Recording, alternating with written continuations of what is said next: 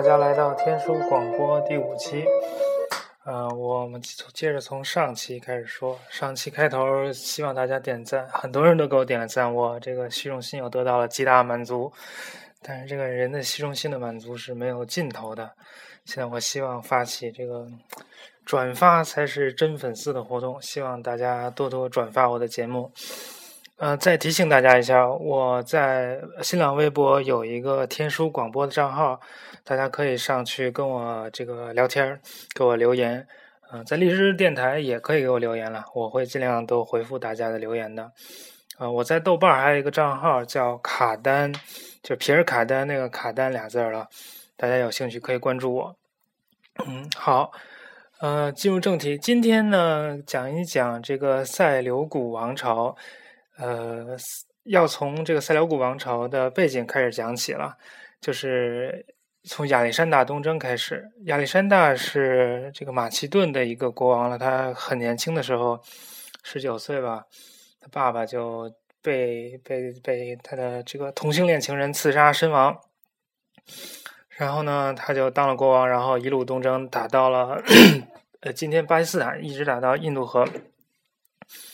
之后就因为士兵哗变，那个他带的希腊士兵或者马其顿士兵就不打了，要回家，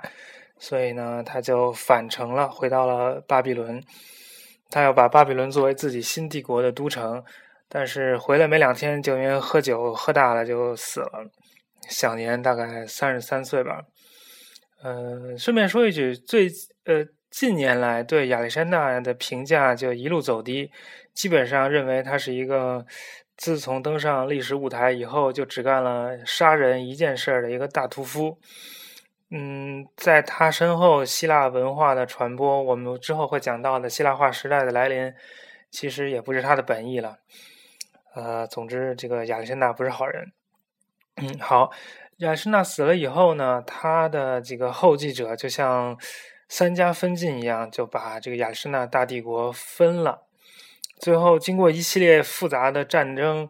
最后基本上就分成三块儿。一块儿是埃及的托勒密王朝，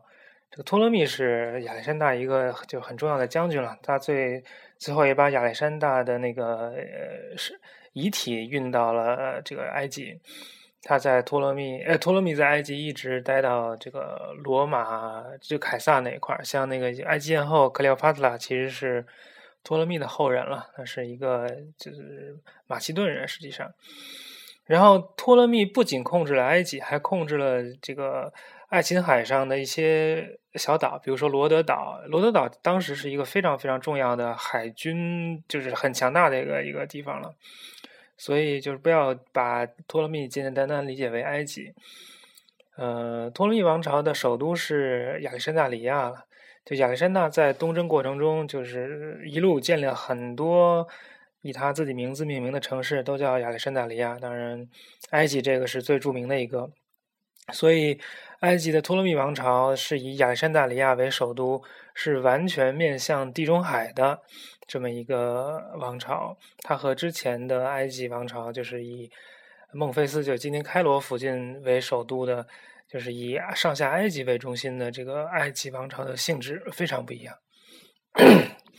好，第二个就是我们今天说的塞琉古王朝，它是以叙利亚、伊朗为中心，以叙利亚为中心吧。呃，版图也包括今天的伊朗和中亚。它的创立者叫塞琉古，然后在这个叙利亚的中心叫安条克。安条克今天在今天属于土耳其了，叫叫安塔基亚，是一个非常非常重要的城市，在古代，就相当于当时基督教大概一共四个地方，哎，四个地方最重要吧？亚历山大里亚、呃，罗马、耶路撒冷和安条克。据说，据传说，第一个这个基督教教堂就是在安条克建立的，在一个山洞里，我当年也去过看过。反正就是个大山洞，大家可以去看看。然后在伊朗呢，它有一个塞琉西亚，就是后来也成为了萨珊帝国的首都了，在今天巴格达不远的地方，这也是它的一个重要的城市。然后它的版图一直呃能包括阿富汗的一部分，在阿富汗也也也发掘出了一些就是属于这个塞辽古王朝的城市了。当然，最后第三部分就是马其顿本土，这属于一个叫做安提戈涅的王朝。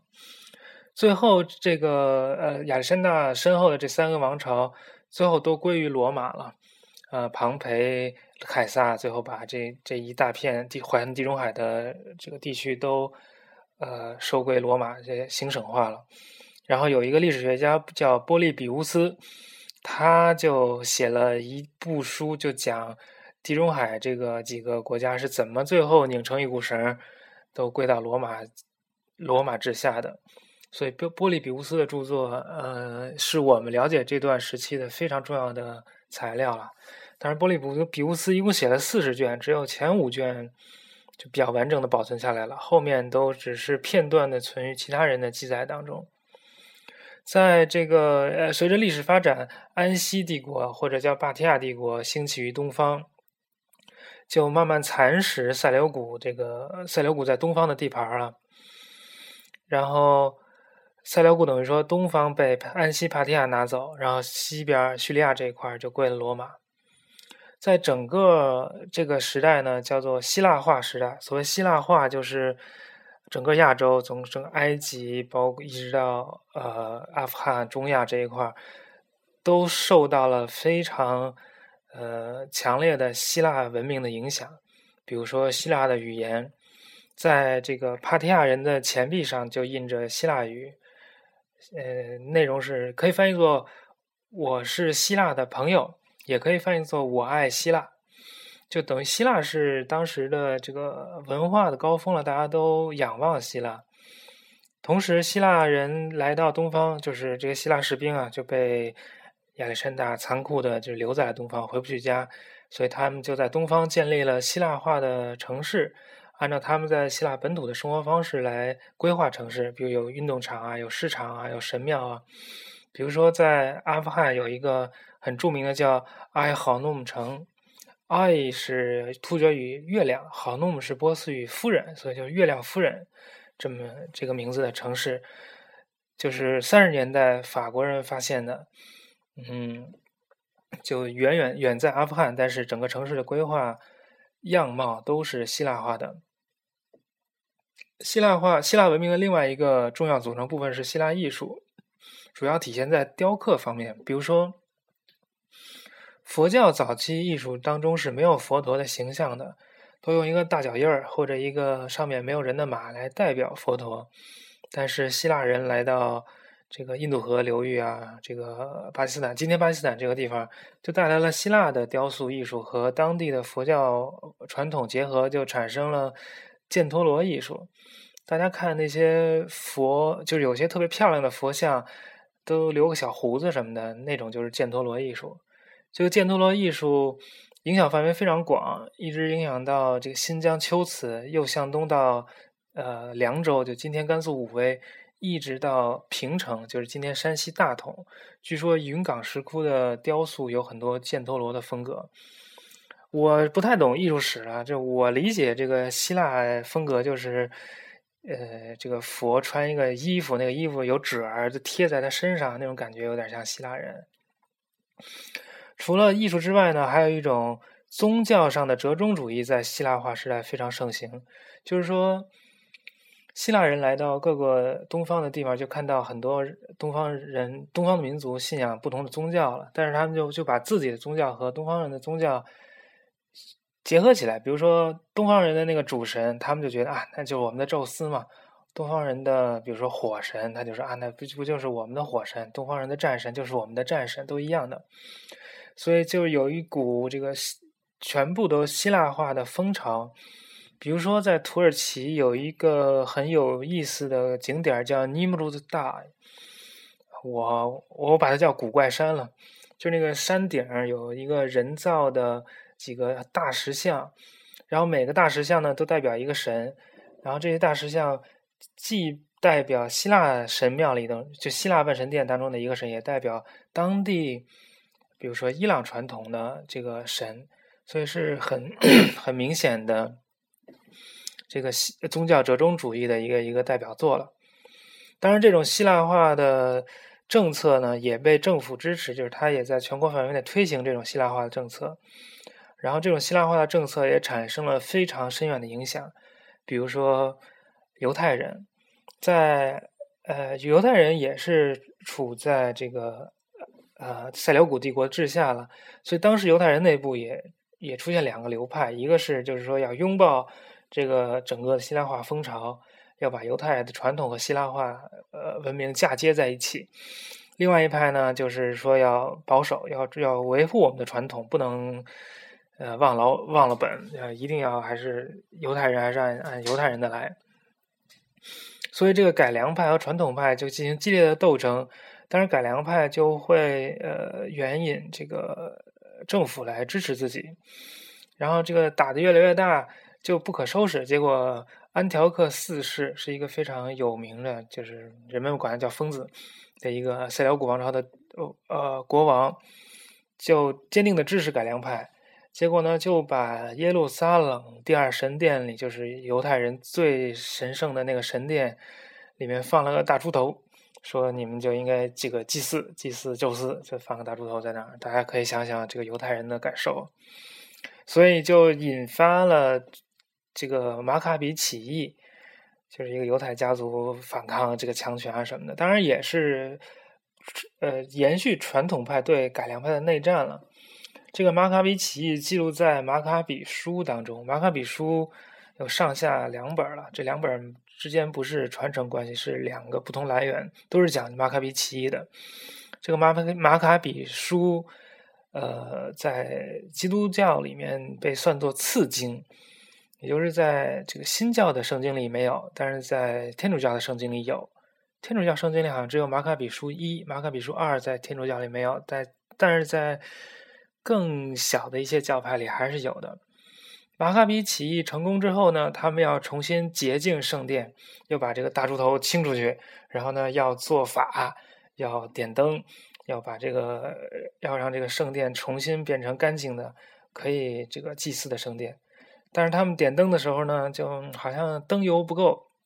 就一小点儿，那怎么办？就他们好像需要点八天的灯，那没有办法，那就必须得点。就能点多少是多少，结果这小小的一口点灯油就坚持了八天，他们就很高兴，就是觉得这是这个这个上帝又显灵了，所以就把这件事儿作为一个重大的节日，每年都纪念。这个节日叫哈努卡，哈努卡节，嗯，现在中文一边翻译作光明节。但是我见过一个更好的翻译，叫圣殿重明节，就是他第二次把这个圣殿洁净做好了。然后这个哈努卡呢，过哈努卡节是有一个大烛台，呃，中间一个大的蜡烛，呃，两边各四个，一共九根蜡烛。然后他这个不是八天嘛，然后就一天点一根，第一天一根，然后第八天就点九根。然后，呃，这个大烛台慢慢就变成了。这个以色列的象征，比如说在罗马那个，比如罗马皇帝 Titus，公元七十年，整个这个犹犹犹太人大起义嘛，然后他们就攻陷耶路撒冷，把整个犹太人这个给这个攻灭了，所以就犹太人开始长达两千年的全世界的流散。他这个起义之后，在罗马建立一个凯旋门了，然后这凯旋门上很重要的一个一个标志就是。他们把这个大烛台扛来了，然后这个大烛台就象征着这个犹太人被攻灭了嘛。然后现在以色列国徽上面的烛台就是这个 Titus 凯旋门上面的形象，所以在这个塞琉古帝国这个公元前一百六十五年发生的这件事儿，影响一直到今天。我们了解这个呃塞琉古王朝，除了希腊罗马的史书之外呢，还有一个非常重要的材料，就是巴比伦的楔形文字材料。就巴比伦的这个祭司，当时还在兢兢业业的，每年都在写发生了什么事儿，发生了什么事儿，就相当于从巴比伦神庙的小窗户里，就是看当时的世界。但是这部分文字材料实际上非常不受重视。就是你研研究这个希腊罗马时代的人，一般不懂楔形文字，不懂阿卡德语，但是研究阿卡德语的人家研究公元前两千年、一千五百年的事儿还研究不完呢，根本就没有没有兴趣来看这段材料。但是这段材料又非常不可多得，我们今天讲的书就会用到这段材料。同时呢，还有很多考古材料，比如说在叙利亚的杜拉尤罗珀斯要塞，比如说刚才提到的阿伊哈弄古城，这也是不可多得的了解当时城市建设然后文化生活的一个呃一种材料了。好，今天要讲的书呢叫《象王之地》，呃，英文名字叫《The Land of the Elephant Kings》，副标题是 Space Territory and Ideology in the Seleucid Empire，作者是 Paul Kosmin。Paul Kosmin 是哈佛，现在是哈佛古典学系的一个教员了，他就还没有拿那个 tenure track，这是一个讲师。然后 Paul Kosmin 以前呢是我的古波斯语课的同学，他是一个英国，好像是贵族，同性恋，呃，有点秃这个脱发，还是犹太人，反正就。各种聪明人的标签在他身上都有，就极端聪明。他应该呃从十十岁、十一岁就开始学希腊语，然后是哈佛古典系的博士。他在哈佛古典系是一个另类了，因为他很热衷于东方，很热衷于学习各种古代语言。就是古古典系的人基本上就只只知道这个希腊罗马，但是他呢就愿意去学，比如说古波斯语，比如说。阿卡德语，阿卡德语非常难，但是他就反正是受苦受了好多年，就是终于学下来了。他这本书呢，不是一个简单的塞琉古王朝的这个历史介绍，因为这是他的博士论文改的了，当然是有很多理论性。他主要是用空间的概念来理解这段历史。这个空间性就 spatiality 也是最近这个人文学科很受重视的一个概念。上一次广播，边教授说，由于福柯，所以呢，这个身体曾曾经成为这个人文学科一个很重要的概念。现在身体这个这个热潮有点过了，现在已经是空间，就什么都讲空间，讲空间。对对对。啊，这本书的第一部分讲的是边疆，呃，第一章讲的是印度，就是塞琉古和孔雀王朝签订的印度河条约。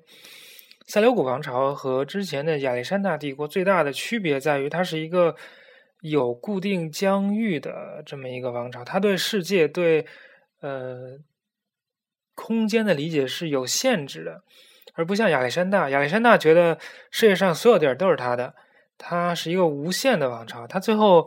班师回朝，也不是因为打败了打了败仗，而是因为他自己的士兵不想打了。所以对于他来说，世界是无限的，只要是，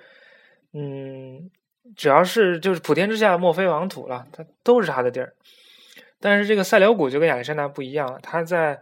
呃上台不久就去东方跟孔雀王朝打了一小仗，最后就签了一个条约，就把双方都把对方当成一个平等的谈判对象，就所谓用对等的敌国礼。同时，这个在亚在塞琉古王朝有一个很重要的著作叫《印度史》（Indica），是由当时所谓在呃孔雀王朝的塞琉古国的大使 Megasthenes 写的。但是，这个 Cosmin 教授 Cosmin 小哥，这个对这本书这个印度史的分析呢，就发现他在很大程度上其实满足了塞琉古王朝。对于建立自己王朝意识的很多需求，所以反映的与其说是印度的历史，更不如说是他从印度历史来反映出他对自己的一个一些观念。好，这个边疆的第二部分讲的是中亚，呃，中亚跟印度不一样，印度有一个明确的这个界限，就是印度河。中亚呢，在北方并没有一个明确的界限，所以只能靠，只能靠。一些在边边境上的时刻来定义边界，同时他还进行就是对里海的探索，但是他探索错了，他们想象里海北方是和这个地中海相连的，所以这种错误的历史观念、地理观念就一直影响后来的希腊罗马人。啊，我不想重点讲这一部分了，我想重点讲讲下一部分，下一部分叫做家园，第一部分是马其顿。这个塞琉古是马其顿人了，他跟这个亚历山大从马其顿出发，一路征战到巴基斯坦那边，到印度河，然后又回来，又去埃埃及逃难，最后又回到巴比伦。但是他最终还是想回家，想回到马其顿。在他在公元前二百八十一年，塞琉古就抓住了一个机会，就打回到了这个欧洲部分。然后呢？呃，当时的不管是呃巴比伦的材料，也还是希腊文的材料，都把他这一次这一次征战描绘成叫 Nostos，说是一个很想家的国王，像一个回家的旅程。所以对于他们来说，至少对于塞琉古来说，马其顿还是家园。但是马其顿在呃，但是塞琉古在。到了希腊色雷斯的部分之后，就被就被刺杀了，所以他并没有真正征服马其顿，回到马其顿。嗯，在第四章，就是第二部分的第二章里面，叫做叙利亚，呃，塞琉古的儿子安条克就不能再把马其顿当做自己国家的中心和家园了，所以他需要把这个叙利亚。当做他们这个新的国家的家园，当成祖国，有一个就是转移祖国的这么一个过程，所以我对这一部分非常感兴趣，就是他是怎么，其实塞琉古王朝是没有一个根基的，他所统治的这片地方在历史上并不是一个整体，但是他需要通过自己的各种各种作为来把这个他统治的这个地方有机的整合起来，比如说。安条克做了以下几件事儿：第一，他把塞琉古安葬在叙利亚，就是说这就是我们的家乡了，所以他就这样就一下提高了叙利亚在整个这个国家当中的地位嘛。第二，他发明了所谓塞琉古纪年，也不是说他发明，他继续沿用了塞琉古纪年。当时的整个呃地中海世界吧，用的纪年方式。一般有几种，一个是以大事儿纪年，一个是以，比如说，比如雅典是谁当执政官纪年，但是最最常用的是王号，就是这是这个王的第几年。但是安条克呃塞琉古之前也是这样做的，也是用他回到巴比伦，当然但他刚回到巴比伦没有当王了，他回到巴比伦大概六七年之后才当王，但是他就以他回到巴比伦建立基地为他纪年的开始。但这一对对这对于塞琉古来说并不奇怪，但是安条克上台之后，没有把纪年改成安条克纪年，而继续沿用塞琉古纪年，这就有非常非常深远的影响了。比如说，他这样的纪年方法，就让塞琉古帝国的历史从塞琉古回到巴比伦开始，就把塞琉古和就把塞琉古王朝和之前的亚历山大、之前的雅典、一呃之前的希腊世界的这些历史都割裂开来。就是我是从塞琉古纪年的第一年开始的这个王朝，之前的全都不算数，是就像宇宙大爆炸一样从零开始的。这样呢，马其顿也就解决了这个这个问题，就是马其顿从来就不是我的家园，因为我从来就没有得到过马其顿。我从塞琉古第一年开始，马其顿从来就不是塞琉古王朝的一部分。从来没有过，也就无所谓失去。塞琉古王朝就是从巴比伦开始的一个王朝。这个塞琉古近年影响非常大，在塞琉古王朝这个这个灭亡之后，还一直在各处被人使用。比如说，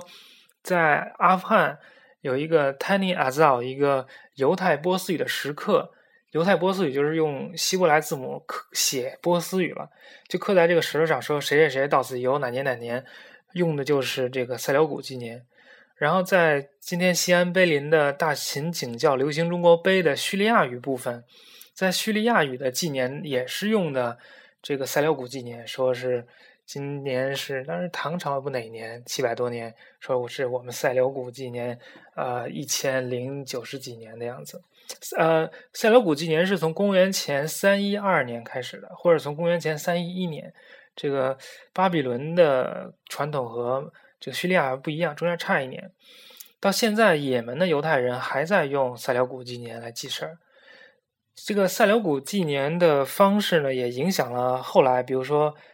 呃，这个公元纪年，比如说贵霜纪年，这个让大家所有人都很头痛的贵霜纪年，不知道是从哪一年开始的，以至于后来伊斯兰历，就伊斯兰纪年、西西甲之纪年，都是以一个呃历史事件为开端，然后就无限制的记下去。就这种纪年方式，其实是塞琉古纪年开端的。呃，除了纪年以外呢，这个整个叙利亚的叙利亚北部的地名也进行了大规模的调整。比如说，呃，在塞琉古时期，这个大大多用这个塞琉古人的塞琉古的家人的名字，比如说塞琉古自己，他的儿子安条克，塞琉古的妈妈拉奥迪克，他的老婆阿帕玛。顺便说一句，他这个老婆是这个这个。亚历山大号召大家娶中亚老婆进行集体婚礼的时候，他娶的一个苏特人，然后他跟他这老婆就一直白头偕老了，这也挺不容易的。比如说，呃，他就都以这四个人，他的他自己塞琉古自己儿子安条克、妈妈拉奥迪克和老婆阿帕玛这四个人来命名。比如说刚才提到的这个塞琉古王朝最重要的城市安条克，呃。以及今天在今天叙利亚的 Laodica by the Sea，也就是 Latakia，呃，以至于他把苏萨、把这个中亚的亚历山大城，也就是今天塔吉克斯坦的苦展，以及塔尔苏斯，就是那个圣保罗的出生地，在今天土耳其东南部，都改名叫塞琉西亚或者安条克。但是除了用嗯他们家人名字为城市命名之外呢，他们在叙利亚也。用很多马其顿的地名来来命名自己的新的城市或者以前的这个这个地方，这种是其实是广泛存在的人类学现象了。比如说纽约呀，什么什么什么新英格兰呀，不都是这种呃一堆人来到一个新的地方，用他家乡的名字来给新的地方的地名命名。甚至比如说日本人在夸达卡纳尔岛打仗的时候，也会把战场上的某个山。命名为，比如说那个师团他们家乡的一个什么什么山。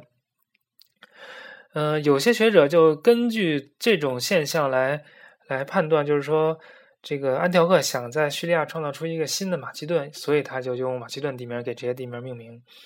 但这个是一个呃，根据这个啊 Cosmin 教授的研究了，这不这是一个不完整的说法了，因为。它既有这个马其顿的地名，也有这个王朝呃显贵人人士的命名，也有当当地原呃原住民的命名。也就是说，它要造出一个就很复杂的这个地名现象，因为它既要说啊我是生活在这儿，同时还要造成啊我还记着我这个马其顿的背景。作者举出了这个在纽约的一种。极端保守派犹太人的例子叫 Chassidic，叫 Chassidic，这些犹太人就也会把纽约按照他们呃这个教派在在拉脱维亚、哎在立陶宛或者乌克兰起家的这个小村庄命名，也会把纽约的周围的地名命名成以色列的一些名字，比如说西岸呀，呃，比如说圣殿呀。但也会用纽约本地的地名，比如说地铁站啊什么的，其实是这种三层的命名更复杂的表现出一种，呃，就是叫什么流散人群的一种一种现象。好，时间不多了，呃，我就把这本书介绍到这儿。然后后面还有两部分讲这个塞琉古帝国王，呃，塞琉古国王的。这个巡游讲他们如何建成，如何建了这个城市，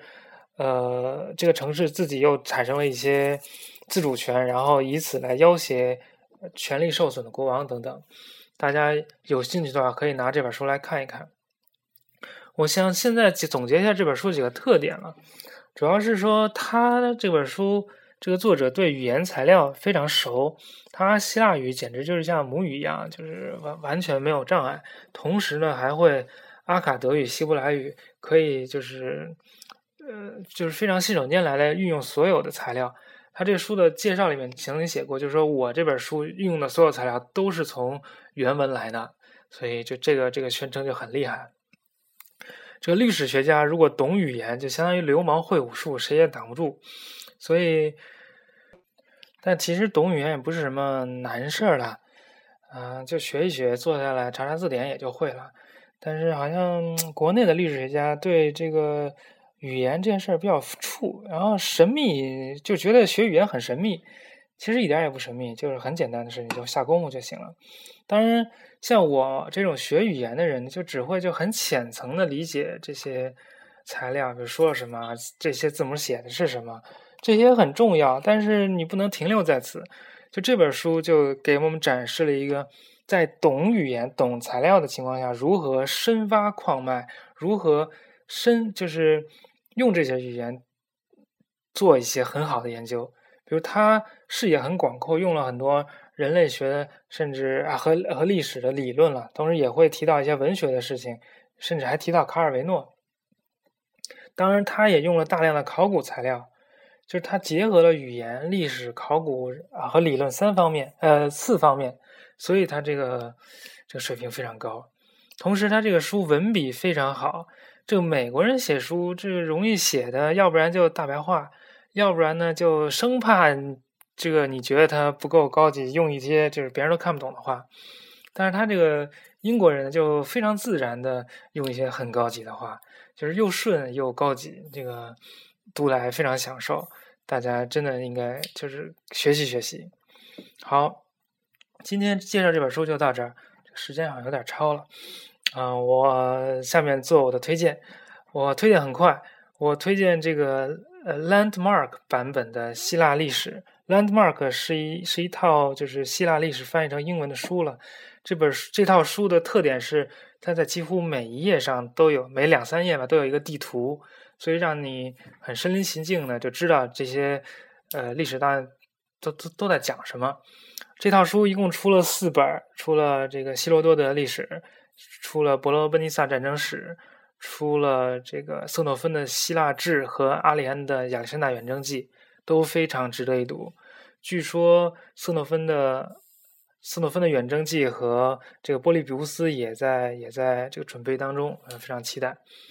好，最后的最后，最后的最后，呃，预告一下一个重量级的嘉宾，就是我最近见到了我的中学同学尹希。尹希同学呢，九岁上中学，十二岁去了中科大。十七岁大学毕业，来到哈佛物理系；二十二岁拿到 PhD；二十四岁就当了这个啊啊！二十二岁毕业拿到 PhD 之后，做了哈佛的 Fellow；然后二十四岁做了助理教授；二十八岁做了副教授。哎，现在已经他比我小一点，他三十一岁，已经副教授三年了。他是做超弦理论的，研究黑洞啊、暗物质啊什么的。然后我那天跟他说了一下，他愿意来跟大家聊聊他的这个研究，非常期待给大家预告一下，分享一下我这个激动的心情。好，今天就到这儿，呃，希望大家踊跃给我留言，跟我聊天。好，就这样，再见。